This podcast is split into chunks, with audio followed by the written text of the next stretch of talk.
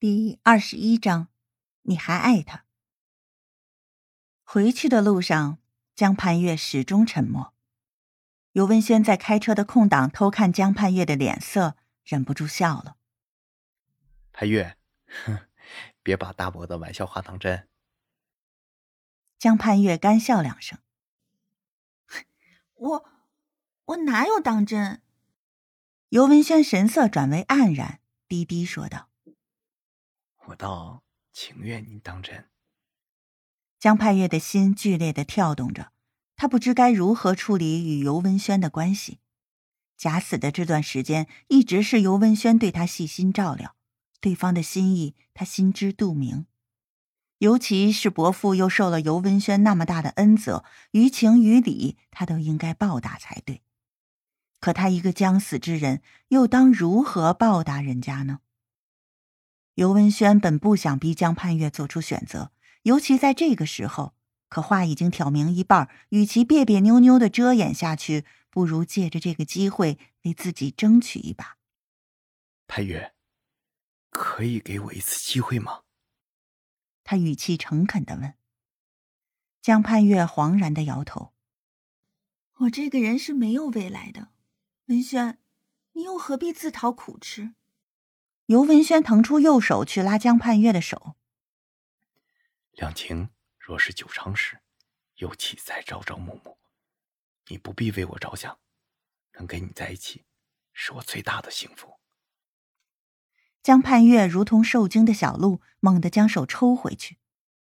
我只会成为你的负担，文轩。未来你会遇到很多很多的女孩子，而我只会成为你的污点。尤文轩听不下去了。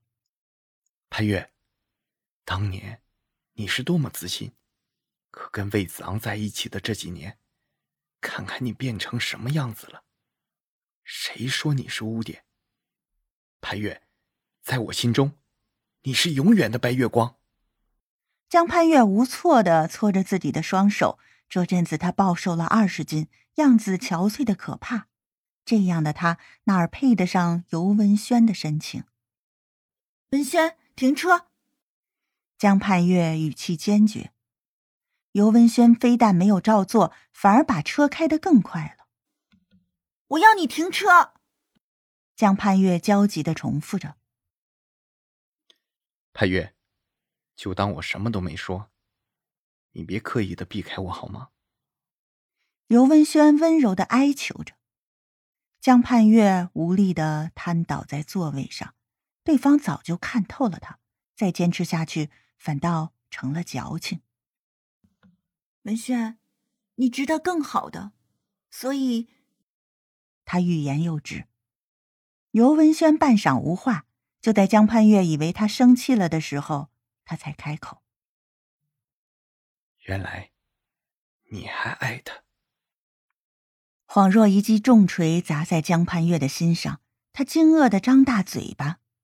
离开魏子昂的这段时间，他一直告诉自己，从今以后不准再想那个人。事实上，他也是这么做的。他以为将过去的一切尘封，自己就可以得到解脱。可如今，尤文轩一句话把他打回原形。自始至终，他爱的人只有那一个。看着江盼月的表现，尤文轩知道自己猜对了。他苦涩的说：“傻丫头，干嘛这么死心眼儿？”停顿片刻，他又感慨道：“偏偏我就喜欢你的死心眼儿。”江盼月又紧张起来，一切与魏子昂无关的情爱对他来说都是负担。尤文轩再度拉起他的手，用力的握紧。不让他挣脱。以后，你就把我当哥哥吧，别人照顾你，我不放心。江盼月感动的说不出话来，眼泪在眼眶里打转。尤文轩见江盼月不说话，以为他不肯，忙补充道：“如果你还介意刚才的事，以后把我当姐姐，也行。”江盼月被逗笑了，胡闹。尤文轩呆呆的看着江盼月娇嗔的样子，一瞬间，时光仿佛回溯到两人的少年时代。如果当时自己能早一些表白，一切会不会有所不同？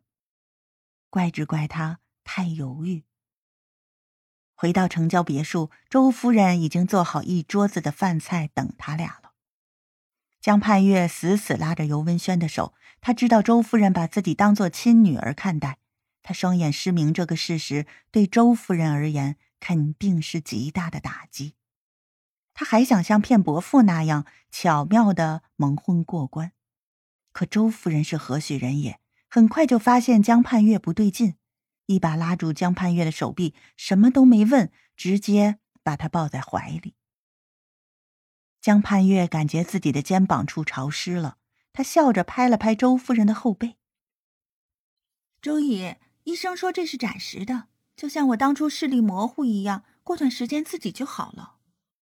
周夫人生怕自己的情绪会影响到江盼月，只好强忍悲痛，含糊地说：“会好的，一切都会好的。”三人落座，对着满桌丰盛的酒菜，谁也提不起胃口来。周夫人夹了一块排骨送到江盼月的碗里，你就该多吃点东西，都瘦成什么样了？